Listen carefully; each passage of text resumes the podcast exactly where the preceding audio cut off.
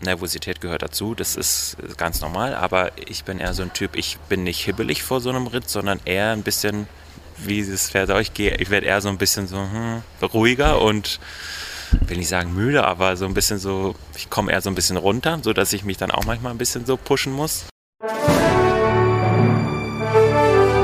Pferdemenschen. Viele der erfolgreichsten Reiter und Fahrer Deutschlands haben das Pferdegehen. Wir treffen sie für euch und berichten über ihren Alltag, Traum oder manchmal auch Albtraum. Dreht sich wirklich alles um Pferde? Und was ist ihr Erfolgsrezept? Wir erhalten einmalige Einblicke in das Leben dieser Pferdemenschen. Und herzlich willkommen zu einer neuen Folge von unserem Pferdemenschen-Podcast. Heute dreht sich alles um einen Reiter aus dem Westen Niedersachsens. Er ist zu Hause auf dem Hof Kasselmann und gehört zu Deutschlands erfolgreichsten Dressurreitern. Die Rede ist natürlich von Frederik Wandris. Ich habe Frederik in Hamburg im Rahmen des Derbys getroffen und wer ebenfalls in Hamburg war, weiß, wie windig es gewesen ist. Darum entschuldigt bitte, wenn es ein paar Windgeräusche vom Zelt im Hintergrund zu hören gibt. Aber ich will euch gar nicht lange auf die Folter spannen. Hört doch einfach gleich in unser Interview rein. Hallo Frederik, vielen Dank für deine Zeit. Schön, dass wir uns hier in Hamburg sehen können. Fangen wir gleich mit der ersten Frage an. Was war für dich dein bester Moment deiner Karriere? Oh, das jetzt in einem Moment festzulegen, das ist natürlich sehr schwer. Also im Laufe der Zeit, ich sage jetzt mal über die Jahre, wo wir angefangen haben, international Dressurprüfungen zu reiten und auch davor, gab es schon ganz, ganz viele äh, emotionale Momente und schöne Momente, an die man sich immer wieder zurückerinnert.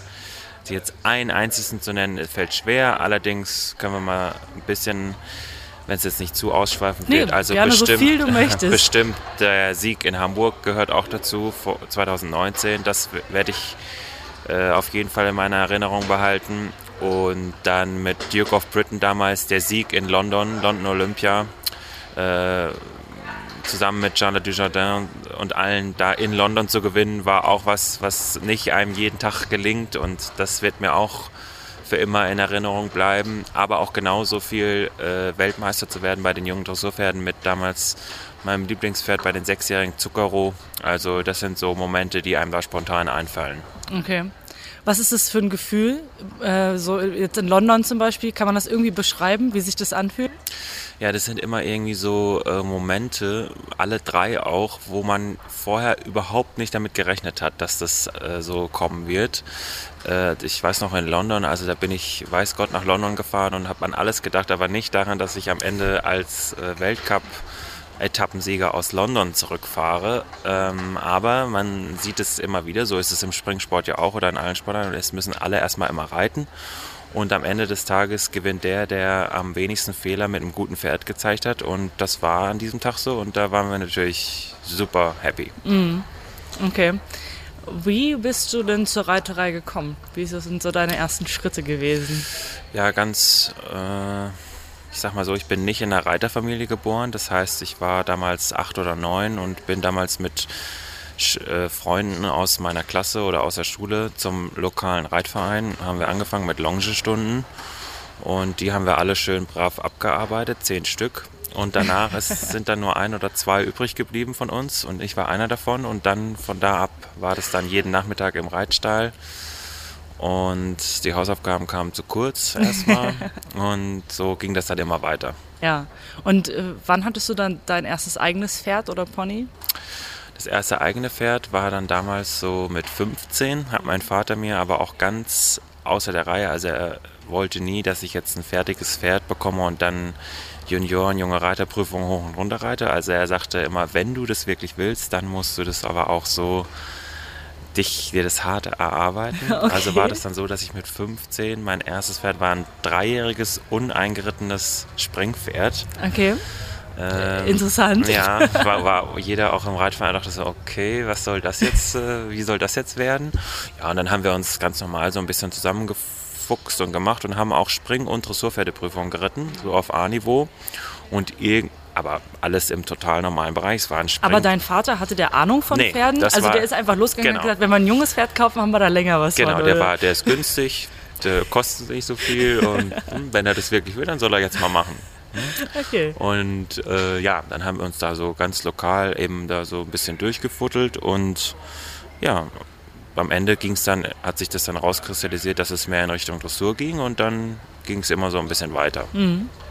Warum? Also hat dich irgendwas an der Dressur mehr gereizt oder? Äh, nee, um ehrlich zu sein, als wir dann Springpferde A und Dressurpferde A absolviert hatten, beides so ganz ordentlich, ging dann der nächste Schritt los, Springpferde L. Und da weiß ich noch, bin ich auf ein besseres Springturnier gefahren. Springpferde L, erster Sprung war ein Ochser und ich habe gleich als erster Starter erstmal den Ochser geschrottet. Also der musste komplett neu aufgebaut, also ein komplett neuer Sprung musste daher. Und ja, ich weiß, ich weiß gar nicht mehr, ob ich mir damals auch ein bisschen wehgetan habe, aber ich hatte dann ein bisschen Angst auch, muss ich sagen, oder ein bisschen Respekt bekommen. Dann war das für mich so, ach, jetzt reiten wir Dressur, fertig. Und dann war das so. Okay. Ja. Und ähm, war das bei dir, also wann war so der Moment, wo du gesagt hast, okay, es soll jetzt schon in so eine sportliche Richtung, also wirklich in, ähm, mit Turnierambitionen? Äh, War das von der ersten Longenstunde an dir schon klar, dass wenn du das machst, dann auch mit dem Wettkampfgedanken oder?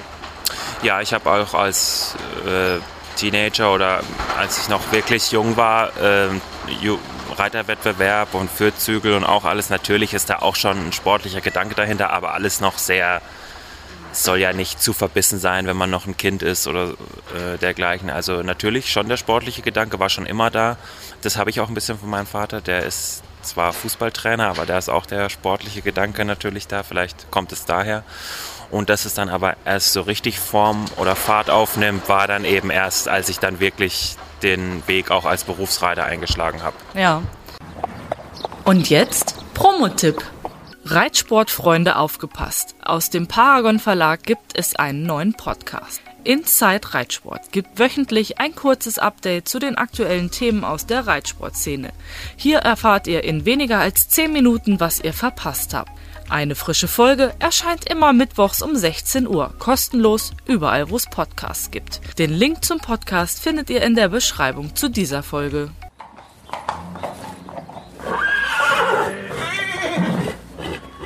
Und wie ging denn dann Weg dann weiter? Nach, also mit dem Springpferd oder wie ging es dann danach weiter? Ja, dann haben wir immer mal ein bisschen die Pferde.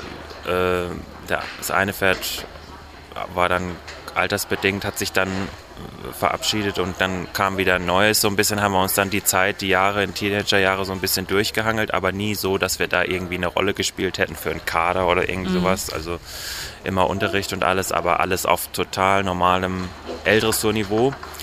Und ich habe meine Schule fertig gemacht, mein Abitur und habe danach noch eine Ausbildung zum Industriekaufmann gemacht, die auch abgeschlossen.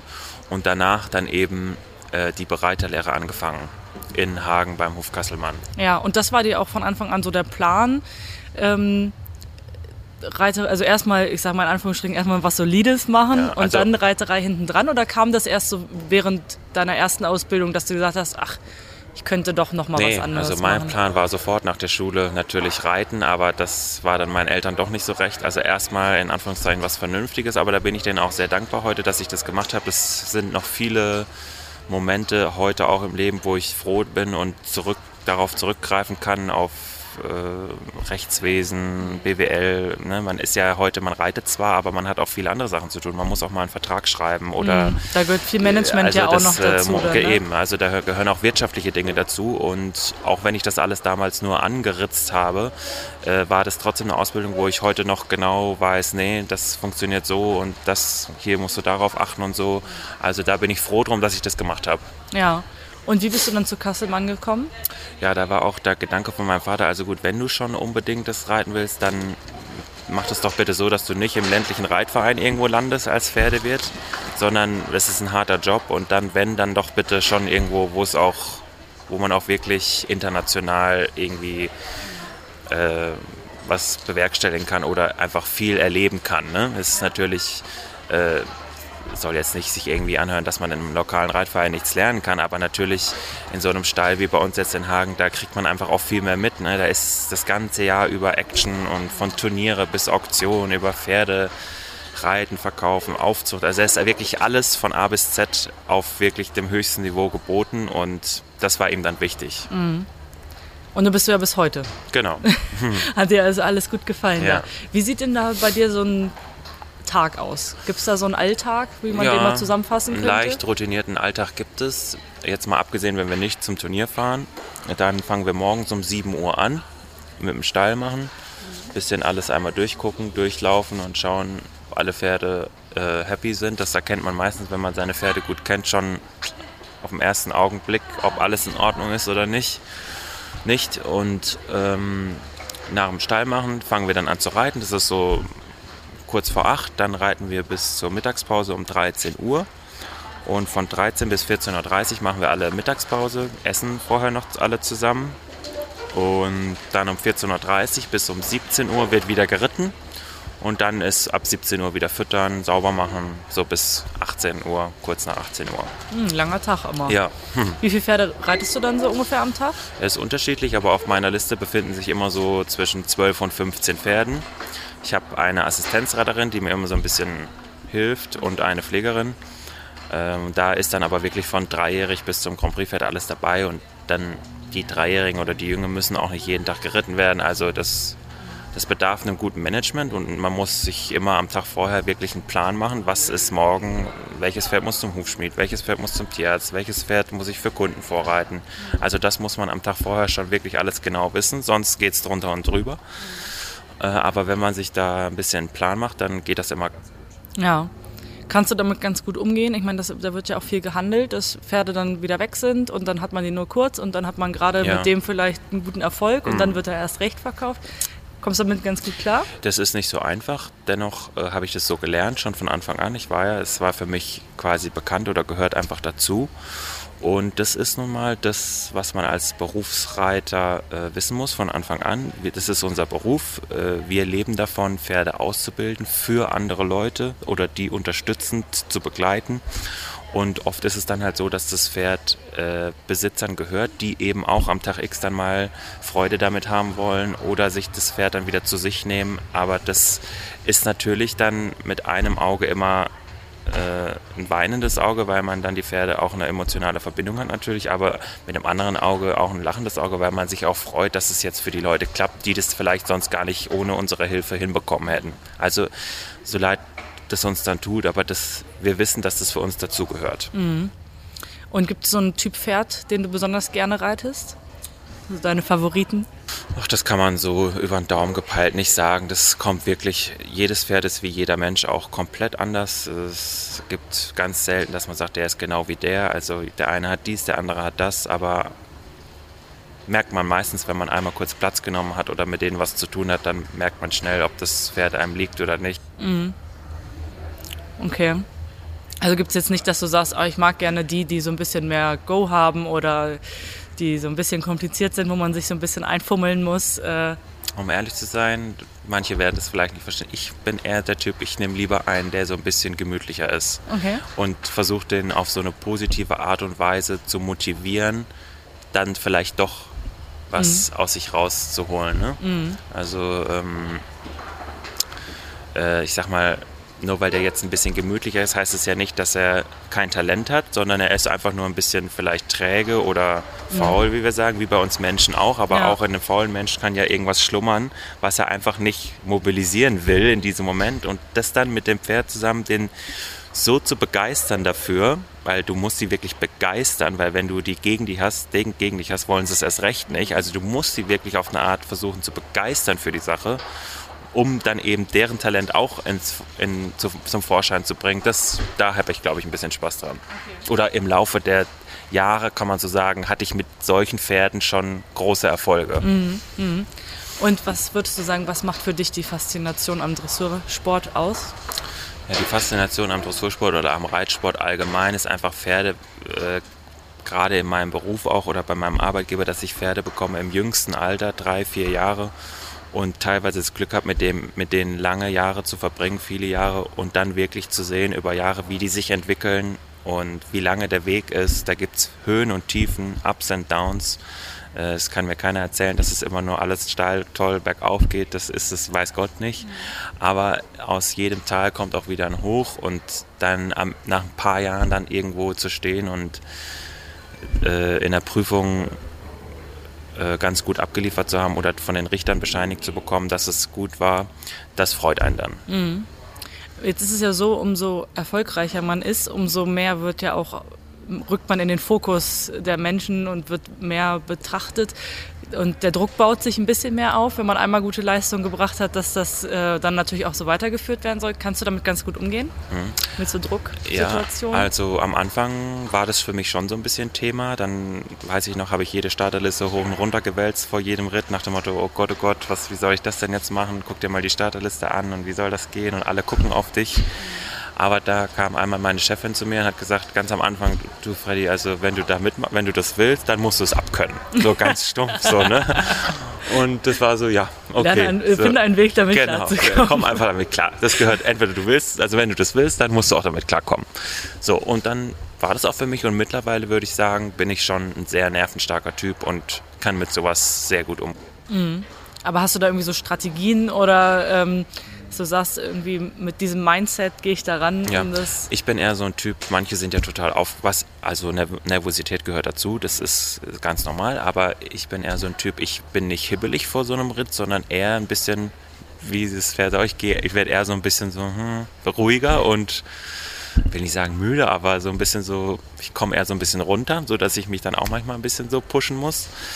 Aber äh, alles in allem denke ich, wie ich es vorhin auch schon gesagt hatte, äh, das Starterfeld kann auch so toll sein. Alle müssen erstmal reiten und die Leistung zeigen. Jeder gibt sein Bestes. Was die anderen machen, können wir nicht beeinflussen.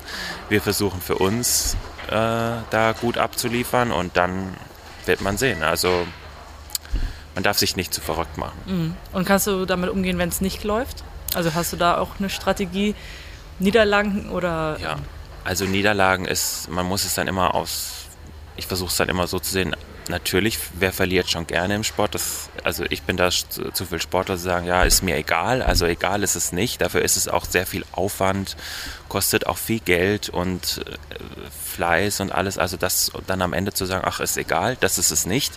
Aber trotzdem muss man jeden Ritt, jede Prüfung und auch jedes Pferd irgendwie nach jedem Ritt äh, selber neutral irgendwie nochmal zurückschauen und sagen, komm, was ist das jetzt für ein Pferd? Wie alt ist der? Ist er mit der Aufgabe? Ist es noch ein grünes Pferd für die Aufgabe? Also man muss es schon realistisch auch einschätzen, wo man jetzt steht und ich kann nicht erwarten, äh, ein, ein, junges Grand Prix-Pferd in fünf Sterne Grand Prix zu schmeißen und dann auf einmal zu sagen, ja, aber wieso bin ich jetzt noch nicht da, wo die anderen sind, weil ich einfach noch nicht die Erfahrung habe, ne? Sowas zum Beispiel jetzt. Also das muss man immer natürlich abwägen, wie war jetzt, was ist überhaupt möglich gewesen, ne? Mhm.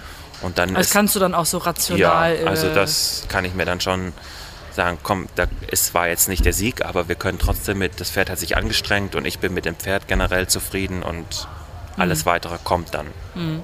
Und hast du irgendwie so, ja, ich sag mal so kleine Rituale oder so, die du vor wichtigen Turnieren hast oder vor Prüfungen, dass du immer noch mal... Ja, ich bin ein sehr abergläubischer Mensch. Mhm, ich habe zum Beispiel immer einen Glücksbringer dabei, den macht mir immer die Tochter von unserem Chef, die Emma, macht mir immer einen Glücksbringer. Jetzt habe ich hier auch einen dabei. Das ist so ein kleines Band, da steht, steht, immer der Name drauf. Das habe ich halt immer bei jedem Pferd in der Hosentasche. So was ist so ein kleines Gummiband mit Perlen? Ja, und dann schreibt sie den Namen da. Da steht jetzt Dompi, also für Dom Perignon. Ach Gott, ist das süß. Da kommt jetzt wieder in die Tasche. so hat jedes Pferd seinen Glücksbringer und manchmal ja, verliere ich die leider. Aber nicht jetzt jedes Turnier, aber nur nach zehn Turnieren verschwindet er mal in der Waschmaschine leider oder so. Das ist natürlich nicht so der Idealfall. Aber sie muss mir dann immer für jedes Turnier müssen wir überprüfen, ob wir auch den Glücksbringer auch haben. Ob für jedes Pferd auch der richtige genau. Glücksbringer Genau. Und wenn der dann ist. irgendwie abhanden gekommen ist oder auch mal irgendwie, dann muss ein neuer her. Ne? Zum Beispiel dieser kam jetzt, diese war jetzt das erste internationale Turnier mhm. für dieses Pferd. Das heißt, der muss jetzt erstmal neu gemacht werden. Und dann ist er auch dabei. Sehr schön. Wie siehst du so die Entwicklung des Dressursports in den letzten Jahren? Ja, sehr gut. Jetzt hatten wir natürlich über Corona, war das alles wieder ein bisschen abgeflacht und Äh, natürlich kann man da jetzt nicht so genau drauf zurückblicken, aber äh, generell entwickelt sich das alles immer weiter und wenn ich noch denke, äh, als ich angefangen habe, es hört sich jetzt schon an, als wäre ich, weiß Gott wie alt, aber auch schon ein paar Jahre her, da, also ich, da ist die Kurve wirklich aufsteigend und gerade. Was das Niveau angeht, ja, oder? auch die Pferde und äh, wie sich viel mehr Reiter, auch wenn ich dann denke, damals, ähm, die Ergebnisse verbessern sich auch einfach immer weiter. Ne? 70 Prozent war ja damals wow. Ne? Also heute ist 70 Prozent natürlich immer gut und versucht auch jeder zu schaffen, aber es sind schon deutlich mehr Reiter einfach auch wirklich über 70 Prozent, weil es sich einfach alles verbessert. Die Pferde verbessern sich, das Reiten verbessert sich. Und äh, so geht es immer weiter. Also es äh, ist spannend und bleibt abzuwarten, wo wir da in den nächsten 10, 20 Jahren sind. Mhm. Und äh, was verfolgst du so für Ziele? Was wäre dein persönliches Ziel? Also ich bin jetzt nicht so der Mensch, der sagt, was willst du noch alles erreichen? Ja, also ein großes Ziel ist es, kann man so sagen, welche das dann auch sein wird, wird man sehen, aber mal bei einer Olympiade teilzunehmen für Deutschland ist natürlich ein Traum. Mhm. Das ist natürlich für im deutschen Team ein sehr großer, ein sehr großes Ziel. Das ist nicht so einfach getan. Äh, wir waren jetzt schon ein paar Mal erste Reserve in Tokio und bei der Euro und also schon mal dicht dran. Äh, mhm. Das war auch schon mal was wert. Ja. Sagen, da bist du dann aber auch stolz, dass, also auch wenn du es nicht ins Team ja. geschafft hast, dass du dann sagst, aber ich bin ja schon. Ja, es war jetzt mein erster Anlauf auch. Ich finde, man kann jetzt auch nicht erwarten, gleich beim ersten Mal dann den Jackpot irgendwie dazu erreichen, aber finde ich jetzt erste Reserve da schon mal reingeschnuppert zu haben. Wir durften dann auch mit in die Quarantäne nach Aachen und bei den anderen mittrainieren und haben das alles schon mal mitgesehen und gemacht. Das ist auch wichtig. Und da sind wir auch stolz drauf, dass wir es dahin erstmal geschafft haben, weil gerade im Hinblick auf die deutsche Nationalmannschaft im Dressur, im Springen natürlich auch, aber ist es nicht so leicht, da hinzukommen, weil es einfach so. Ist sehr groß, die ne? Dichte ist da einfach so gut und so viele gute Reiter und aber nichtsdestotrotz, wir bleiben da dran und das wäre für mich mal eines Tages ein Ziel. Mhm. Und wie sieht es aus dieses Jahr mit Herning? Äh, hast du das als eher kurzfristigeres Ziel? Äh? Ja, ich würde jetzt lügen, wenn ich sage, wir liebäugeln da gar nicht mit, aber meine Erfahrung sagt mir jetzt da ruhig bleiben und es kommt noch die deutsche Meisterschaft in Balve und das CAIO in Aachen und da werden die Weichen gestellt und da muss man erstmal abliefern und zwar über drei Prüfungen jeweils konstant und das ist auch nicht mal ebenso getan jeden Tag äh, einmal irgendwo gut zu sein, ist immer, ich will nicht sagen leicht, aber das ist machbar, aber einfach eine Konstanz drin zu haben, das ist das Schwere an der ganzen Sache und man wird sehen. Okay. Hast du denn, würdest du sagen, du vom Pferd her würde es passen? Im Moment ist alles in Ordnung und wir lassen es auf uns zukommen, ja. Okay. Also. Ja.